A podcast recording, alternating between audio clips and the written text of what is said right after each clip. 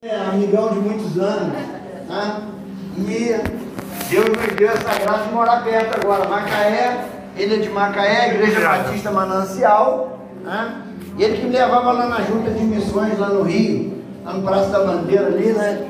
Para conversar lá e ver o trabalho missionário dos, dos nossos batistas lá, que faz um trabalho extraordinário, né? Missões estrangeiras, missões nacionais e, e missões também urbanas, né? Tem um trabalho de missão urbana. A gente estava até falando com o pastor Roger, né, do trabalho que a gente precisa fazer aqui de missão urbana, né? Evangelismo aqui na cidade. E foi com ele que eu conheci. Agora a gente está com uma viagem para para Vale do Jequitinhonha. Né? A gente vai marcar essa viagem agora para o Vale. E quando a gente for para o Vale, nós vamos lá em Porto Seguro visitar o pastor Neno. Aí sim. Então, passar uns dias lá, de lá nós já vamos para o Vale. Amém? Ó, Pastor Brasil, vem cá. Pastor Brasil é outro amigo também. Esse chegou agora de, da, da Flórida. Chegou de Tampa, né? Na Flórida. Ficaram lá um tempo. E, e ele pegou Covid lá, irmãos. Só está vivo porque estava lá. Tinha recurso. Não, claro que é porque Deus não quis, não é verdade? Podia estar em qualquer lugar do mundo que ele ia viver, sobreviver, porque Deus ainda tem obra com ele. Mas eu creio que Deus levou ele para os Estados Unidos, porque Deus ia dar um tratamento de primeira para ele lá. Tanto que eles gastaram, o hospital gastou com ele 400 e tantos mil reais no tratamento com ele lá, para poder ele estar aqui hoje. Nossa, que Deus hospitalizado. 76 mil dólares que eles gastaram. Multiplica isso pelo nosso dinheiro, né? Vai dar 400 e tantos mil reais. Foi o Trump que pagou. E pastor e Trump é.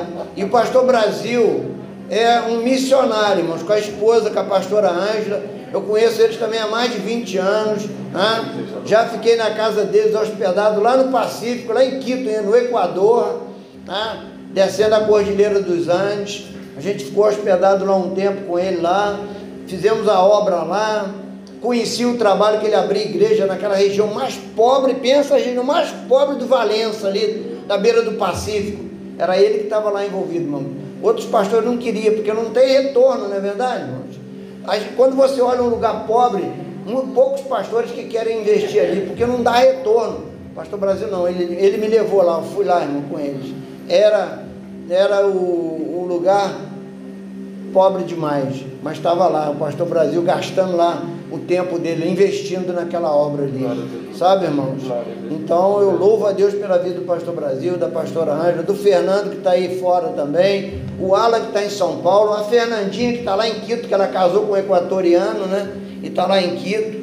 E, e a gente está aqui. Pastor João vai pregar agora, daqui a pouco eu, tô, eu tomo o tempo dele todinho, se deixar, né? Mas o senhor sabe que o senhor tem. O senhor tem tempo, pastor João, tá? Deixa eu só desinfetar aqui o nosso amigo. Tem uma borrachinha ali, quer usar a borrachinha? não, cara. Não precisa não, que ele já também pegou Covid, viu, gente? Já Eu tá acho que não peguei não, mas está tudo bem. Tá Tá bom. bem, pastor, vai orar? Pastor vai orar, pastor Brasil. Ah, é? Glória a Deus. Olha aí, pastor. Estenda a sua mão, querido, por gentileza. Aleluia. Nós temos certeza que este servo é um ungido do Senhor e nós vamos ser abençoados através da palavra do nosso Amém, Deus. Através do seu amado. Jesus, nós te adoramos. Jesus, nós te louvamos. Pai, eu sou privilegiado, nós somos privilegiados. Aleluia. É um privilégio ouvir a tua palavra, que o Senhor tem para ministrar aos nossos Glória ao teu nome, através deste amado Senhor. Como sempre, Aleluia, usa Senhor. poderosamente. Pai, que venha uma unção fresca, sobrenatural. Que venha, Senhor, a revelação, Jesus querido. Oh, que Deus, venha em toda a sabedoria, Jesus. Pai. Aleluia, Eu, pessoalmente, Pai, eu creio que nós queremos te ouvir, Pai. Eu necessito este pão vivo que vem do céu agora. Usa o teu amado. Paralisa as forças contrárias Amém, na autoridade do teu nome e glorifica-te, Aleluia, Senhor, Senhor. em Cristo Jesus. Em Cristo Jesus. Amém. Aleluia. Deus te. Amém. Amém. Glória a Deus. Amém. É tanto pastor, não é? Fica difícil para pregar assim. É, é, não, mais pastor que gente. É. Paz do Senhor, meus irmãos. Amém. Paz do Senhor aos irmãos, aos pastores. É uma honra estar aqui mais uma vez. né, nessa igreja que é minha casa aqui em Cabo Frio, que eu amo, amo pastores, amo os irmãos, eu gosto de estar aqui, eu gosto de compartilhar a palavra com os irmãos, eu gosto mesmo. E eu sempre compartilho aqui as coisas que a gente está compartilhando lá na nossa igreja, que a gente está orando e lendo, então eu, eu divido aqui, sempre falo, eu divido aqui a minha, a minha marmita com vocês. Vou abrir aqui. Uma vez eu passei, estava na obra, parei numa obra, e aí o rapaz foi almoçar, estava na hora do almoço, ele me ofereceu. Ele falou, vamos almoçar? Eu falei, vamos, aceito. Ele não sabia o que fazer, coitado, porque tinha onde dividir a comida. Eu falei, não, brincadeira, não falei, brincadeira, estou brincando, não vou almoçar não, só. Pode ficar, fica à vontade, bom apetite aí. Oferece, mas não tem onde colocar, coitado, aí ficou ruim o negócio. Mas a minha eu tenho como dividir com você. Amém? Que a minha é uma mesa de banquete. Não é só uma marmita, não. É, nós estamos falando lá sobre avivamento na igreja. Eu não sei se você já leu esse livro aqui. Essas crianças, crianças aqui, mas José na capa. Eu acho que. Quem já leu esse livro aqui? Raízes. Procure o pastor Morelli e compre esse livro hoje. eu tenho lido ele, eu levo as crianças para natação segunda e quarta. E como as crianças estão, na, estão lá com a professora, estão com boia, né? Eu sento lá na beira da piscina, no clube, e fico lendo. Eu volto para casa impactado com as histórias que eu leio aqui. É tão impactado que eu falei, nós vamos orar por um avivamento aqui nessa igreja. Nós começamos então uma série de mensagens no domingo sobre renovação espiritual, sobre avivamento, buscando a Deus. E na quarta-feira é só oração. Cada história que tem aqui, você tem que ler. Eu vi aqui, só tirou, fez 500 cópias. Só fez 500 cópias.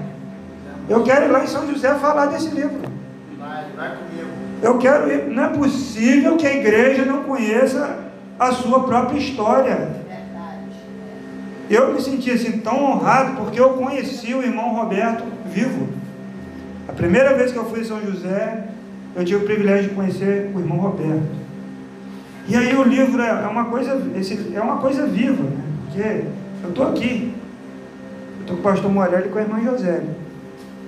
É a história de uma igreja que nasceu de um homem simples que buscou o poder de Deus e Deus usou. Essa igreja está no mundo todo. É a sua igreja. Você tem que ler esse livro. Tem que comprar esse livro, tem que fazer muitas cópias. Essa igreja, tá, como é que pode isso? Eu fiquei pensando.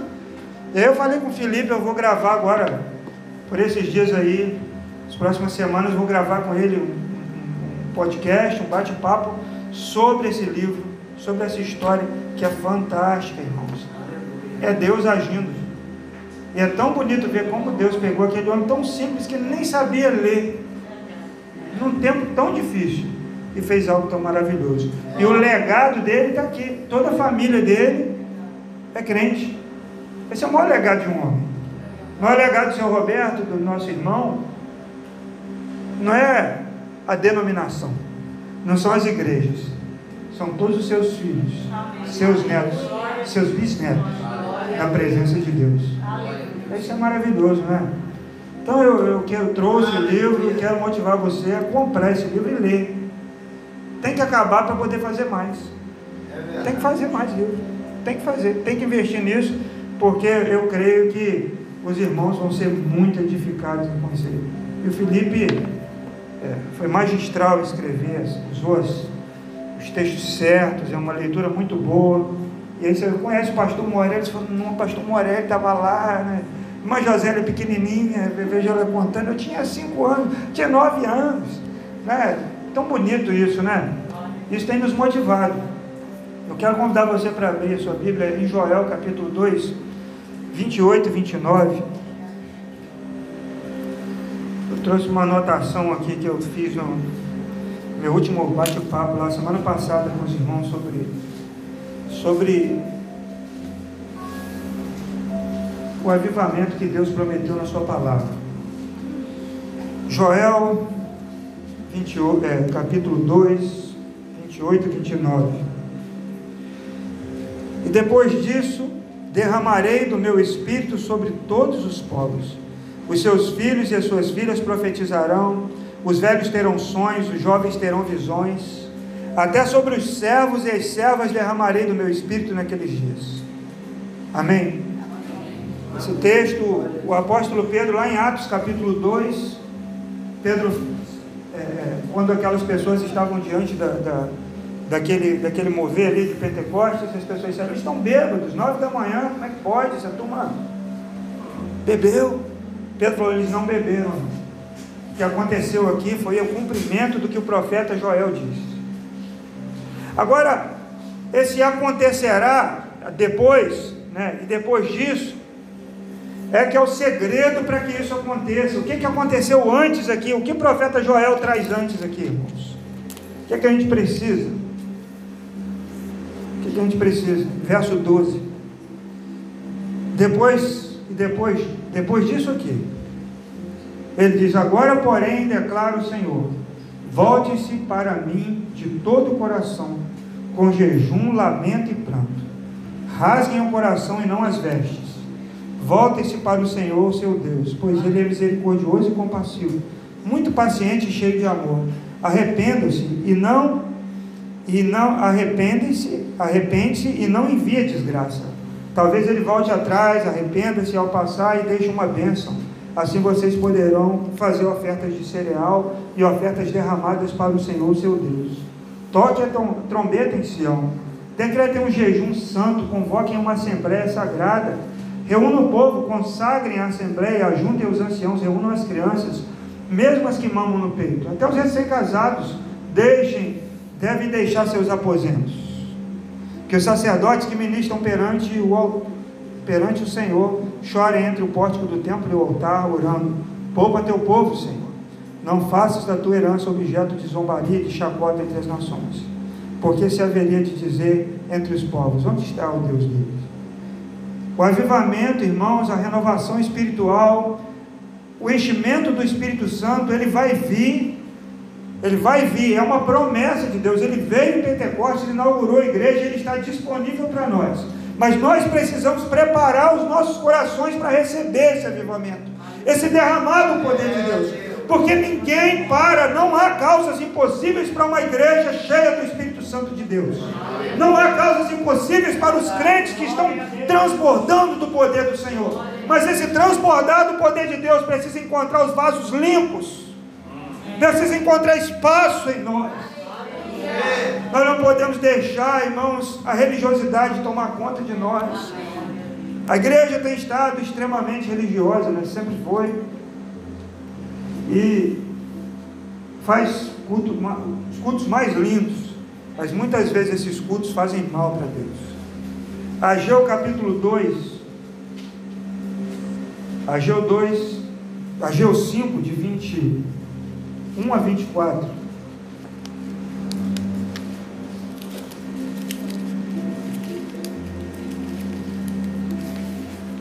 Ageu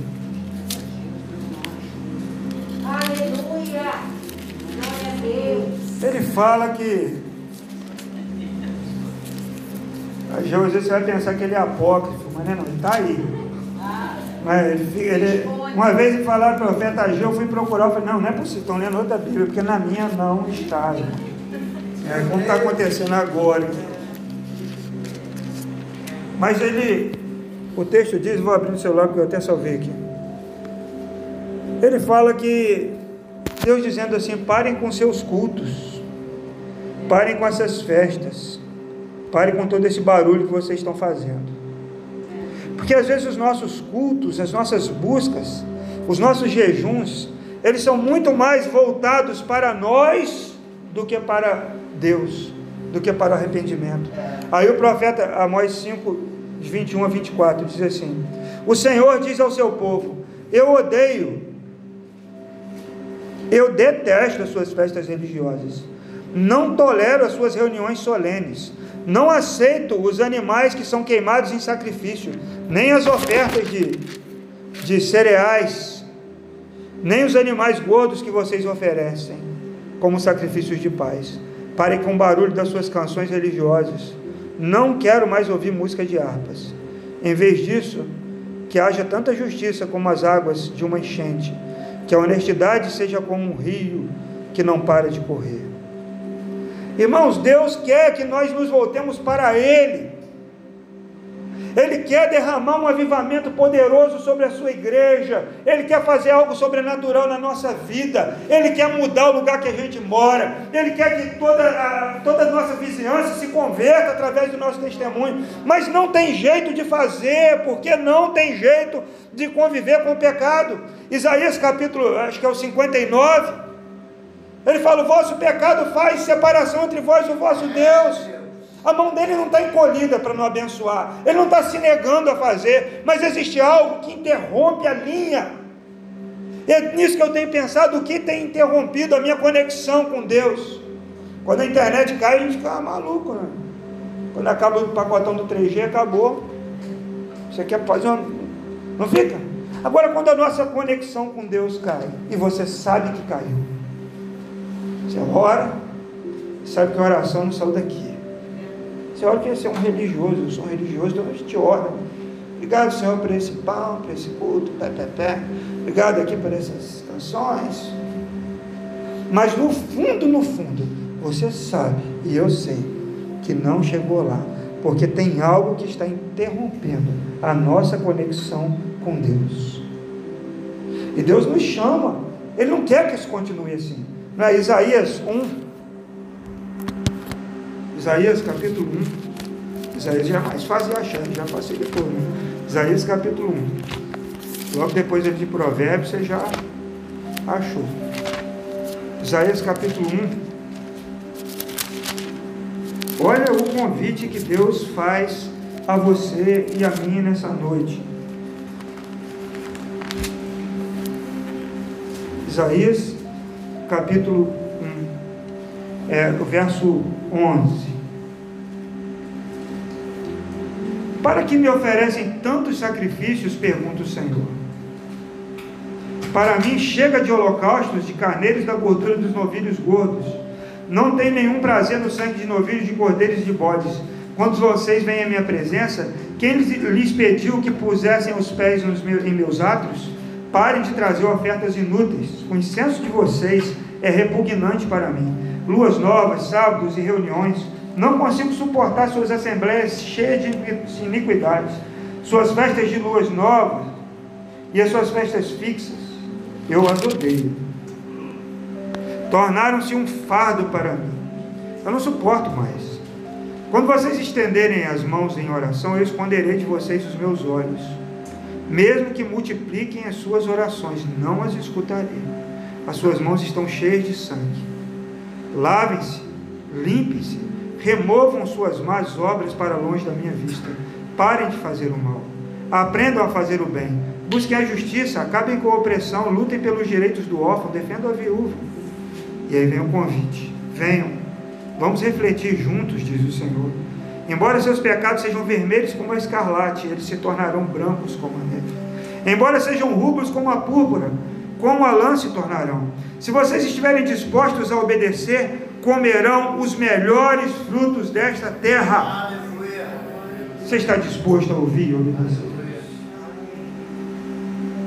A gente quer muito, mas a gente não recebe nada. E aí o Tiago fala: vocês estão pedindo pelos seus próprios interesses.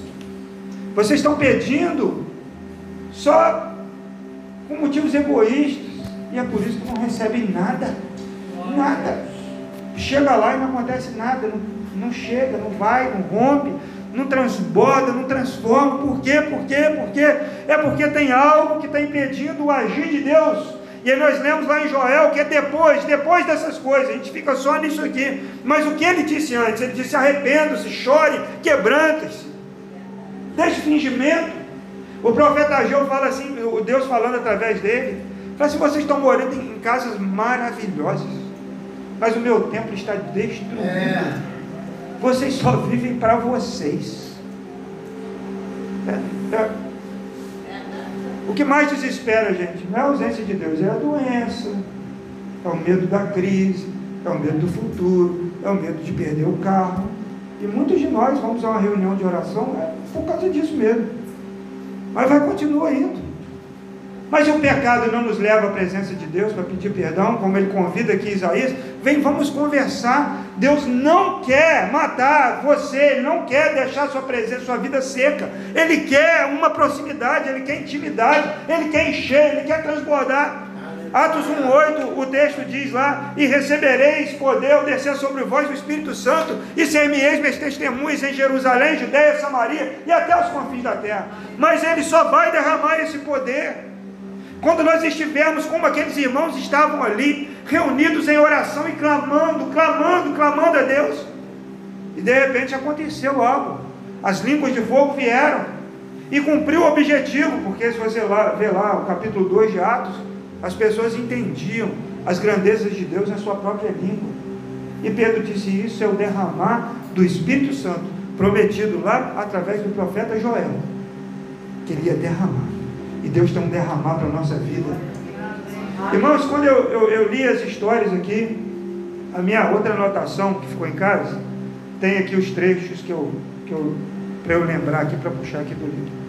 Mas assim, são histórias por exemplo, da mudança do, do templo, quando depois que aconteceu a, a, assembleia lá na Igreja Batista, lá no centro lá de, de São José, eu chorei naquele capítulo ali, com a fala do pastor Morelli, com a secretária anotando os nomes ali para desligar os irmãos, e a ida deles para o culto.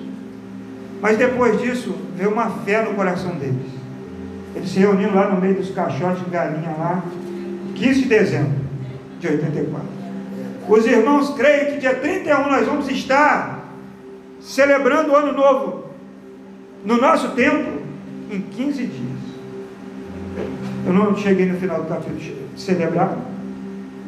É. O que faz uma igreja orar desse jeito? É o poder de Deus. É a reunião de oração das irmãs às duas da tarde. É a gente pedindo perdão pelos pecados. É você sentir no seu coração, ver alguém ali enfermo e dizer como aquele episódio do rapaz que perdeu a, ia perder a perna lá. E aí a mãe dele foi lá, conversou com, com, com, com o irmão Roberto e falou, ele disse assim, em três dias ele vai estar dirigindo novamente. Que ousadia que Deus dá para aqueles que estão cheios do Espírito Santo. Que ousadia eu queria ter para orar quando o enfermo vem, não é? Você não tem vontade? Quando está alguém doente na sua casa, você botar a mão e orar. Você vê um morto ali que você ama e botar a mão e crer que Deus pode ressuscitar. E pode. Mas nós não temos ousadia porque nós estamos vazios de Deus a maior parte do tempo, desconectados. Estava ali tentando conectar o, o, o iPad ali para poder pegar o, esboço que eu tenho as anotações mais completas. Eu estava tentando ali, mas dava, não consegui. Botei a senha aqui da igreja, que eu não me lembro. Colocava, não dava conexão. É assim que a gente vive. Consegue se conectar. Então a gente diante do enfermo, o que, que a gente faz? Senhor, se for a sua vontade, o Senhor cura, porque Deus é soberano, Deus está no controle. Se for a sua vontade, o Senhor dá, porque o Senhor está no controle de todas as coisas. A gente não tem aquela ousadia que Pedro teve na porta lá do templo. Aquele paralítico estava lá já nos tempos de Jesus. E aí ele estava lá vendendo o seu drops, ele, dois reais aqui o drops, Pedro, não vou comprar drops nenhum. Eu não vou tirar nenhum dinheiro do bolso, vou te dar algo muito superior. Em nome de Jesus Cristo, levanta e anda. E aquele homem entrou no templo. Chegou lá uma mensagem no WhatsApp do Pedro. A Tabita morreu, Pedro. A Dorcas. É uma mulher muito querida. A roupa que a gente está vestindo aqui, ela que fez. Fez uma selfie, eu tenho esse vestido. Ela que fez, porque ela é uma bênção, essa mulher. Aí Pedro leu aquela mensagem, viu aquela foto, correu lá. E ele orou por Dorcas. E Dorcas ressuscitou. A Bíblia fala que aqui Jesus Cristo é o mesmo. Ontem, hoje, eternamente. Ele não mudou. E aí eu começo a ler essas coisas e pensar nisso tudo. E ler a história da Bíblia, história mais recente. Olhar as histórias dos avivamentos. Tem alguma coisa errada, tem alguma coisa errada. Não é possível. Não é, não é possível viver esse clubismo. Que a maioria das pessoas fica rodando de igreja em igreja. Tem, tem alguma coisa errada tem algo errado. Tem algo errado, nós temos o número de crentes que nós temos em cada cidade e não temos uma transformação completa na sociedade. Tem gente ainda passando fome. Não é possível. E aí, depois que eu li essa, esse episódio do terreno lá, eu estou querendo comprar um terreno lá com a igreja, mas estava lá, junto um dinheirinho aqui, mas veio Covid, gasta daqui, gasta de lá, a gente fica sempre olhando a, os gráficos, os gráficos. Aí depois que eu li, sabe o que eu fiz mesmo? De madrugada, não dormi, eu não dormi semana passada. Eu falei assim, eu vou mandar uma mensagem. Peguei, mandei uma mensagem para o rapaz, fiz uma proposta para ele, e eu estou achando que ele vai aceitar. Ontem, na reunião de oração, eu falei, irmãos, o rapaz não me respondeu ainda, mas é, é, nós vamos orar aqui, daqui a pouco chega um áudio de um minuto e meio. Eu falei, é não, porque quando a pessoa vai falar um não, ela rodeia. Sim, é assim. Mas quando ela dar um não, ela fica, porque... Mas aí, ele falou assim, tudo bem que a, o banco não financia, então nós vamos conversar então sobre a sua proposta. Proposta de fé. Conversei com uma pessoa que é de Beta Mela falou assim, se fosse eu não aceitaria. Falei, ainda bem que não é você que está me vendendo esse terreno, não é outra pessoa, né? Porque quando você começa a buscar Deus, Deus começa a encher você. A gente começou, voltou a fazer um café da manhã numa comunidade lá do lado lá de casa. Tinha parado e estava meio desanimado. Estava desanimado. Esse período de pandemia aí me desanimou. É, eu não aguentava mais esse negócio de live. Eu estava enjoado daquilo. Celular, faz. Mas a gente faz é por fidelidade, não é por sentimento. Se fosse por sentimento, tinha largado há muito tempo esse negócio. Mas a gente é fiel no que Deus nos chama. Não é? Chova, faça sol, a gente é fiel porque Deus é fiel, nós vamos imitar o nosso Deus, vamos ser fiéis no chamado. Mas ultimamente Deus tem renovado meu coração, tem me animado, falei, vamos voltar, vamos voltar com tudo agora, vamos para aquela praia todo domingo de manhã. E aí, quem que vai? Eu falei, não sei, eu vou, vou lá, compro 40 pães, compro mortadela, até ter que mudar o cardápio, porque está só com mortadela, pressão da turma. Então domingo vou levar um pão doce, né? Acordo seis da manhã, preparo uma garrafa de Nescau, duas de suco, uma de água, outra de café, levo. Aí primeiro dia, o pessoal que foi comigo ficou meio esmurecido. Pastor, você avisou as pessoas? Falei, avisei, para uma, não está morando mais aqui. E será que vem? Falei, vai vir. E aí eu vi o pessoal me ju, jururu, né? Véspera de Natal, um temporal. E a gente está na quadra. Eu peguei minha caixinha de som, a bateria. Alô, você de Boacica que está me ouvindo. Eu sou da Igreja Batista ali no Vale das Palmeiras e vim aqui para um delicioso café da manhã na véspera de Natal. Eu quero convidar você, vai acordando aí, acorda criançada. Eu comecei a gritar lá na quadra. 30 crianças. Começaram a chegar, chegar, chegar. Teve um pai veio. E aí a gente tinha lá os presentes, 30 presentes. A gente tinha arrecadado. Demos, veio mãe chorando. Que coisa linda que vocês fizeram para os nossos filhos. Porque eles não iam ter presente aí. Aí falei, ó, em janeiro nós vamos voltar. Em janeiro nós voltamos e todo domingo de manhã nós temos lá entre 25 e 30 crianças. Nesse último domingo tinha mais um pouquinho de adultos. Geralmente são 3, 4 adultos. É, nesse domingo tinham 5 adultos. Fizemos um bazar solidário maravilhoso. Muita gente atendida. Quantas pessoas estão trabalhando lá? Quatro. Cinco. Não mais que isso. E quem dá o recurso? É Deus. Um compra a mortadela, outro compra o pão, a moça da padaria dá e vai sem. Quando vê, está lá todo mundo. E nesse domingo, eu acordei, eu dormi no sábado pensando em João capítulo 13. Acordei de manhã, falei, queria, queria servir uma fruta lá. Falei, mas agora não vai dar tempo de arrumar isso. Uma fruta, eu levei lá uma, uma, uma tábua bem grande, assim, uns 3 metros larga. Levei dois cavaletes, umas cadeiras. Falei, eu queria as crianças lá é, sentadas Aí eu pensei no lava-pés. Falei, mas lavar o pé daquela turma lá, chulé, pá, não vai fazer sentido nenhum. O que, é lavar pé com, com água? Ficar trocando água não tem nem água lá direito. Eu falei assim, Jesus não, não ensinou a lavar pés, Jesus ensinou a servir. E eu falei, eu vou botar mesa, se for só o pão, nós vamos servir o pão. Irmãos, que coisa maravilhosa. Deus levou, o irmão comprou uma melancia inteira, levou assim naqueles potes bonitos. Assim geladinha cortada. Outra, a irmã que trabalhava para eles lá, era funcionária deles, mandou um bolo confeitado. E eu sentei assim, né, botei uma toalha preta, assim, de rico, bonita. Assim, tem foto lá no Instagram. As crianças em volta da mesa. E nós servimos aquelas crianças na mesa. Elas não saíram da mesa, não. Elas ficaram aí sentadas.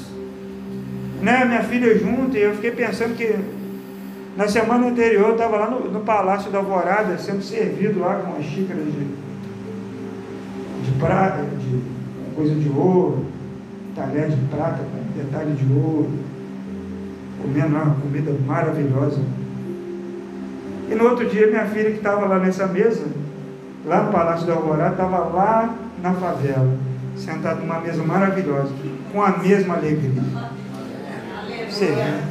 Irmãos, quando nós começamos a ficar cheios do Espírito Santo, nós começamos a ver que nós podemos fazer algo. Começou a surgir necessidade de cesta básica, mas eu falei, pessoal, a igreja é pequena, pessoal às vezes anima um pouquinho, a gente juntava assim por demanda. Irmãos, domingo chegou um irmão lá, que nem é da nossa igreja, está tá assim sem igreja, quis participar, levou seis cestas básicas, o outro levou mais duas, e sábado eu já vou entregar quatro dessas cestas básicas. O treino de futebol que a gente queria, sonhava há muito tempo, mas ah, não tem tempo, não pode. Quando Deus começou a agir, o irmão arrumou um tempo.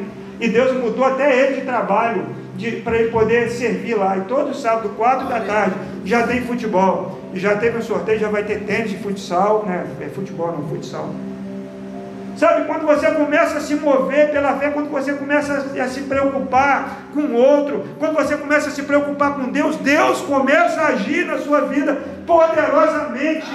Creia no que a Bíblia diz: se você se consertar, você vai comer do melhor dessa terra. Se você limpar esse vaso que está aí, que é a sua vida, Deus vai derramar algo maravilhoso na sua vida. E você vai orar pelos enfermos e vai ver enfermos sendo curados. Vai acabar a campanha de cura nas igrejas, porque os crentes vão estar orando pelas pessoas. Vai ter só testemunho. Como os apóstolos chegavam e contavam para a igreja o que acontecia, vai ser assim as reuniões dos cultos. Diz que lá no Ministério da Rede Baker, lá na África, né, deve ter mais, mas na época que eu ouvi, tinha 24 pastores que tinham ressuscitado.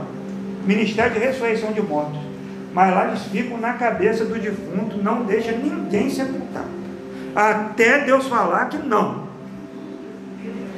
Eles ficam lá ajoelhados, o caixão está lá, ele dobra o joelho, bota a mão, fica, fica. Quando meu pastor morreu lá, o pastor Reginaldo, eu sonhei que ele tinha ressuscitado. Eu fiquei ligado. O caixão estava em peso, que estava meio. Deus. Gordo, mas estava pesado. Meu Deus. Mas eu fiz questão de ficar ali do lado. Falei assim, se, eu sonhei que ele tinha levantado. Falei assim, se ele se mexer, eu tenho que escutar, porque senão vão enterrar ele viu. Eu creio que Deus pode fazer. Eu fiquei o tempo todo naquele cachorro. Deus, o Senhor, o Senhor pode ressuscitar esse homem agora, em nome de Jesus. Aí quando fiou lá no, no, no, no túmulo, está entijolando, eu estou lá assim. Aí, por que, que você está aí? Falei assim, porque eu sonhei que ele ressuscitou. Preciso ouvir. Porque se bater lá, porque a gente tem que crer até o final até o final. E aí não bateu, se não fizeram, se ressuscitou depois, se deu mal. A gente deu tempo. Deu tempo para ele, porque ficou muito tempo lá. Passei a noite lá naquela quadra. Eu não fui em casa nem nada, eu fiquei na quadra, fiquei lá, fiquei, fui até lá na, no túmulo. Agora você precisa crer. Por que, que a gente não crê tanto? É porque a gente deixa que o pecado seja tratado como algo corriqueiro. E nós precisamos olhar para o pecado como algo que ofende a Deus. Porque se a gente ministra o culto em pecado, esse culto é uma ofensa a Deus. Pior do que a oferenda que você encontra na esquina e na praia. Pior. Pior. Porque ele fala assim: Eu não suporto isso que você está fazendo. Eu não aguento isso. Eu, eu fecho os meus olhos quando você vem com as suas cantorias. Eu, eu tapo meus ouvidos. Eu quero que você se conserte. Irmãos, eu não sei se você esperava uma mensagem dessa, se você, pastor Mário, me chamou, eu capaz de ter arrependido. Mas eu preciso compartilhar isso com você, porque é algo que eu tenho experimentado. Deus tem renovado nossa vida. Agora é com luta, é com batalha. Não é fácil. Mas Deus, Ele está enchendo, está tocando, está mudando realidades. Esse dia eu estava na loja de um irmão lá da igreja, numa floricultura, dia de Iemanjá, 2 de fevereiro, né, que eles comemoram aí. O cara demoniado entrou na loja quero me dar uma flor aí para pagar depois para eu dar para minha namorada. E a gente já sabia que não é um chapelão assim. Olha aquele irmão começou a falar com ele, falou, oh, não vou te dar essa flor branca, não vou te dar uma orquídea, aquela, uma violeta. Ele, queria a flor branca. E ele começou a falar, e esse irmão começou a falar ousadamente. Quando que você entregou sua vida para o demônio? Muitas vezes, né? Começou a falar. E ele segurou na mão dele assim, ele foi e segurou também. E aí começamos a orar, e aquele homem começou ali dentro daquela loja, não entrou ninguém, na rua, dentro da loja. Porque as pessoas quando começam a, a olhar e, e, começam a buscar o Espírito Santo de Deus, ele começa a agir na vida delas. E aí ele estava com um chapelão assim, a esposa dele falou, ah, não usa esse chapéu não. Ele é, minha namorada gosta. Quando ele saiu na porta da loja, viu um vento e arrancou aquele chapelão da cabeça dele e saiu correndo atrás de chapéu. E não conseguiu pegar mais o chapéu. E ele foi sem a flor, sem o chapéu, e ainda recebeu a palavra ali. Recebeu a oração. A gente tem que ficar mais ousado no Senhor. Mas essa ousadia vai vir quando nós nos sentirmos puros. Não pelos nossos atos, mas pelo que Cristo fez. Porque é uma mania tola que nós temos. Confiar na nossa própria justiça. E o profeta Isaías disse que nossa justiça ela é como um trapo de imundícia. Ela não serve. Nós temos que ir para a presença de Deus no que, nos créditos que Jesus conquistou. Dizer, Senhor, em nome de Jesus, eu te peço perdão pelo meu pecado. Limpa a minha vida. Eu quero experimentar o sobrenatural. Eu quero crer mesmo que as causas impossíveis para mim, elas são possíveis por causa do Senhor. Me perdoa pelo meu pecado. Senhor, que o meu culto seja santo. Que o levantar das minhas mãos não seja uma ofensa para o Senhor. Que as canções que eu canto não façam mal aos seus ouvidos. Que o Senhor não esconda o seu rosto de mim. Eu quero buscar a tua face. Irmãos, nós precisamos nos quebrantar e nos ajoelhar diante de Deus. E dizer, Senhor, tem misericórdia de mim. Nós aqui, tantos pastores, nós temos uma responsabilidade tão grande. Esses dias eu falei para uma, uma, pessoa lá da igreja, falei para um monte, né? tem dia que a gente acorda meio azedo. Eu acordo azedo muitos dias. E aí eu não posso, segunda-feira é um pior dia, assim, mas tem dia que. Eu falei, olha, irmão, você está subindo da igreja, aí deu aquela desculpa, né, pereré, conversa fiada. Falei assim, olha, eu estou te mandando essa mensagem, pode ser que seja a última porque eu tenho uma responsabilidade por você diante de Deus enquanto você for membro dessa igreja. Então, se você não quiser mais participar das reuniões, você desliga para me liberar. Desliga para me liberar. Eu não posso ficar mais. Como é que eu vou apresentar a vida de quem não quer diante de Deus? Eu tenho que atrás, então você sai fora logo. Nós não podemos aceitar a gente a vida mais ou menos, entendeu? Mais ou menos. Pensamento do ânimo dobre. A Bíblia fala que isso aí é uma coisa muito ruim. Eu vou, não vou. Água morna ela só faz vomitar. Só. Não é isso que falou lá em Apocalipse? Não é frio para refrescar, nem, nem quente para servir de tratamento. Isso é morno. E o morno faz vomitar. É Deus falando assim para a sua igreja. É, não está nas caixinhas de promessas esses versículos que eu. Não está. Pode procurar, não vai ter. Lá tem muito boas promessas. Deus é com você, Deus vai te curar, Deus Jeová Rafa e tal. Você vai gostar, Deus vai te prosperar. Mas Deus não vai prosperar se você não consertar a sua vida. Deus não vai trazer a cura, não vai trazer o poder dele sobre nós, se nós não alinharmos a nossa vida com a vontade e com a palavra dele. É. Então, nós somos missionários, eu estou aqui diante dos, dos decanos aqui das missões viveram coisas maravilhosas. Eu já fui missionário lá em Minas, já fui missionário aqui no Rio, sou missionário em Macaé. E eu nunca vi Deus fazer algo através de igreja que vive de qualquer maneira. Não é um santarrão, entendeu? Terra, jeito de falar, não é isso não, é um coração ele fala assim: rasgai o vosso coração e não as vossas vestes. É pegar o coração e dizer: Deus, Ele está aqui. Eu preciso que o Senhor trate esse coração para eu experimentar esse avivamento na minha vida. Irmãos, como nós precisamos mudar a nossa vida. E às vezes não é pecado, ah, mas eu não adultero, não fumo, nunca roubei ninguém, não brigo no trânsito. Mas a gente tem pecados só você e Deus sabem que são cometidos lá no último. Precisam ser confessados, precisam ser colocados diante do Senhor, precisam ser verbalizados, arrancados para fora. sabe, para não sobrar nenhuma raizinha para brotar. Sabe tiririca, quando você arranca assim só a folhinha dela, daqui a pouco, meu, meu gramado está acabado. Em casa tem um gramado lá que eu vou te falar. Ele está cheio de praga, porque a gente corta, a grama corta só por cima, está bonitinho, cortei essa semana. Graças a Deus, Deus me deu um, um ânimo lá, eu peguei o cortador de grama e cortei lá aqueles. Só que veio a chuva, já está apontando. Como é que você trata essas pragas? Você arranca pela raiz e tira. Não adianta cortar superficialmente, fica bonitinho um culto ou dois. Aí daqui a pouco cai de novo. Aí caiu de novo. Perdão de novo. Outra vez, é outra vez. Mas por que, que não deixa? Aquele que confessa e deixa, alcançará misericórdia. É que a palavra diz. Eu creio que você quer experimentar o sobrenatural de Deus na sua vida. Que eu, eu quero. Eu quero, eu quero ter fé. Eu, na quarta-feira passada, eu falei, irmãos, vem orar. Na, na outra, né? Nós vamos lá no terreno, orar. E acabou o culto de oração. Nós fomos fazer um culto de oração no terreno. Eu falei, você crê, irmão, que daqui breve, ainda não, não tive a ousadia da data, mas eu estou crendo que eu vou dar uma data lá.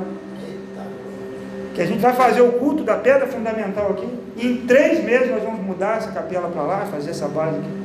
Falei para os irmãos, irmãos, nós vamos fazer, vocês creem, creem, então vamos orar aqui. Se dois ou três concordarem, está ligado lá no céu. Mas quantas orações nós fazemos que não acontece nada? Ah, é porque Deus não quis, irmão. Não, é porque tinha pecado no meio.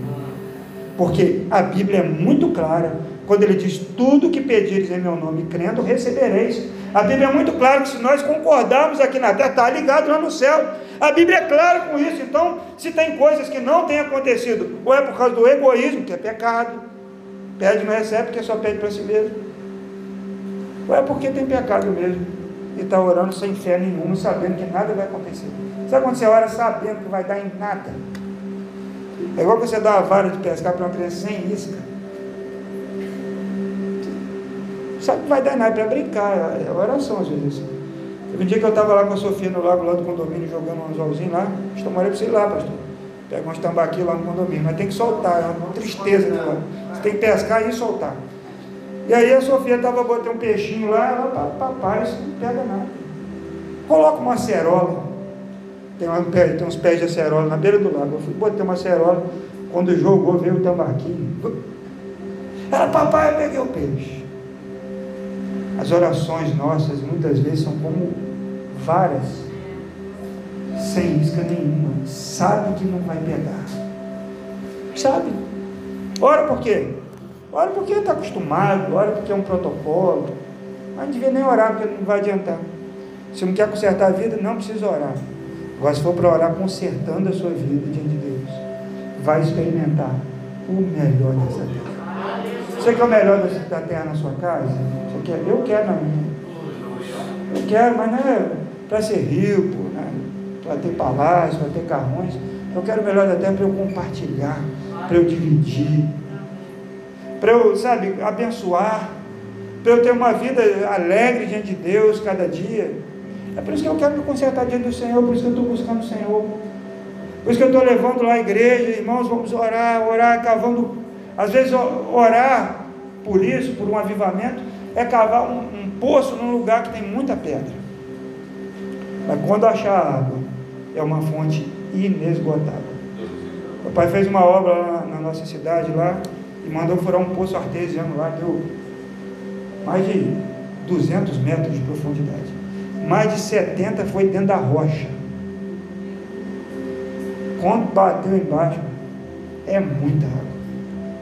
A oração por avivamento é que nem um poço desse. Porque tem, tem água mais superficial. Tem.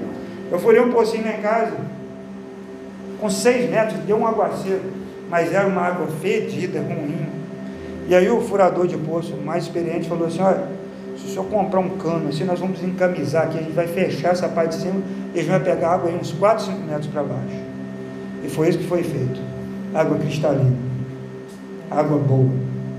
Sem fedor. Porque às vezes a gente fica satisfeito com aquela aguinha superficial que vai acabar, que seca com o tempo, a gente não quer chegar às fontes.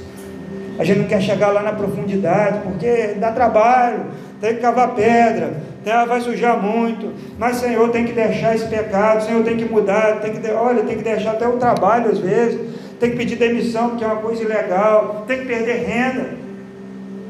Conheci uma, uma, uma pessoa que vivia com uma renda de 20 mil fora a renda do trabalho.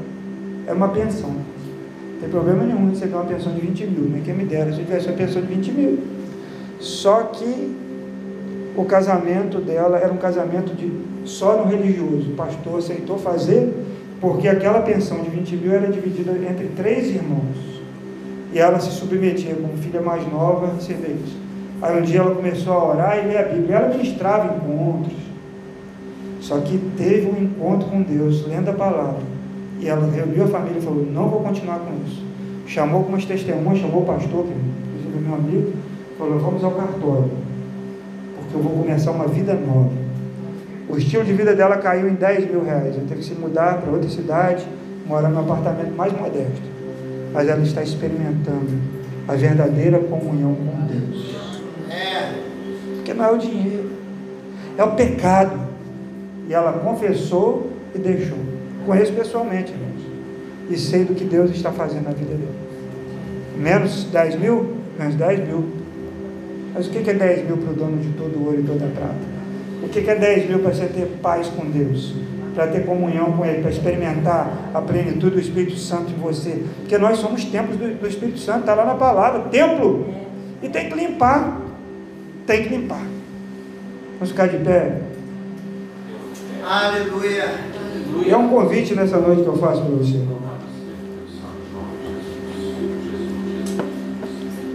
Às vezes a palavra de Deus é tão difícil de pregar. Difícil, vim pensando no carro, falei, vamos pensar aqui no Evangelho de João. Mano. Mas eu estava falando assim, compartilha aí o que você está vivendo esses dias. Porque realmente é muito melhor eu falar, dá glória a Deus, vamos lá, você vai voltar para casa aí com três pontos na sua mente, com a vitória. Mas o convite nessa noite é para um arrependimento de pecado, é para uma limpeza. Porque de repente o que você não recebeu é porque você está longe de Deus. De repente sua vida está amarrada, seu pedido de oração está aqui nessa mesa, é porque você não conserta esse pecado na sua vida. Talvez seja uma vida espiritual choca sem graça, é porque não está conectado com o eterno. Não tem comunhão com o Espírito Santo de Deus. Eu quero pedir a você nesse momento que feche seus olhos e faça a sua oração. Sabe, você quer se ajoelhar, se ajoelhe. Mas não sai daqui nessa noite sem, sem comunhão com o Pai. Não sai daqui dessa noite sem ter começado essa limpeza no seu coração. O convite dele para nós é vir, arrazoemos, vamos conversar. Porque ainda que o seu pecado seja vermelho como escarlate, seja, se você esteja muito sujo, eu vou fazer limpeza em você. E você vai ficar mais branco do que a neve. E você, se me ouvir, me obedecer, você vai comer do melhor dessa terra. É promessa do Pai para a sua vida. Ele disse em Joel: derramarei, depois dessas coisas, derramarei do meu espírito sobre toda a carne, toda a carne, toda a carne. É para você, é para mim, é para quem vai vir depois de nós, é para os nossos filhos, é para o nosso bairro. Quando as pessoas eram cheias do Espírito Santo, saíam pregando. O texto da Bíblia diz, em Marcos capítulo 15, que cooperava com eles o Espírito Santo, os mortos ressuscitavam. Jesus não disse isso: se você orar, vai ressuscitar, se você orar, vai curar, se tomar algo venenoso, não vai morrer. É o Espírito Santo na sua vida. É o conserto de Deus nessa noite para a nossa vida. Nós não sabemos se amanhã vamos estar aqui. Você sabe disso.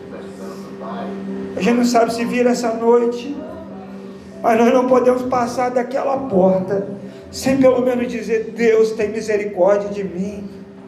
Me perdoa, Senhor, pelo meu pecado.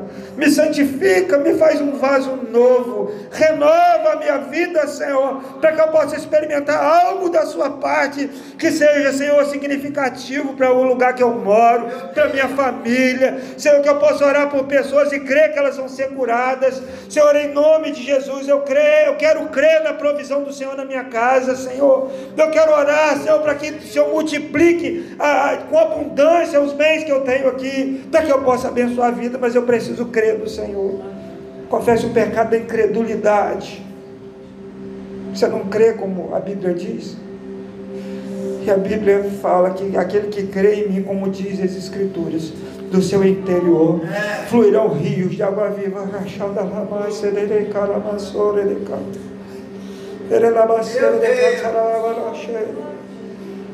Deus está mostrando aqui rios represados, irmãos. Rios represados, córregos represados. De repente é o seu coração que está com uma represa aí agora. E o rio de Deus ele não vai arrombar isso aí não. Você precisa tirar essa barreira para ele fluir na sua vida. Em nome de Jesus, nessa noite, Senhor, eu te peço, nos fortaleça, Senhor, para que nós possamos, ó Deus, confessar os nossos pecados, nos arrepender como igreja e também como discípulos do Senhor. Da preguiça, da incredulidade, da maledicência, Senhor, da cobiça, da inveja, da falta de fé.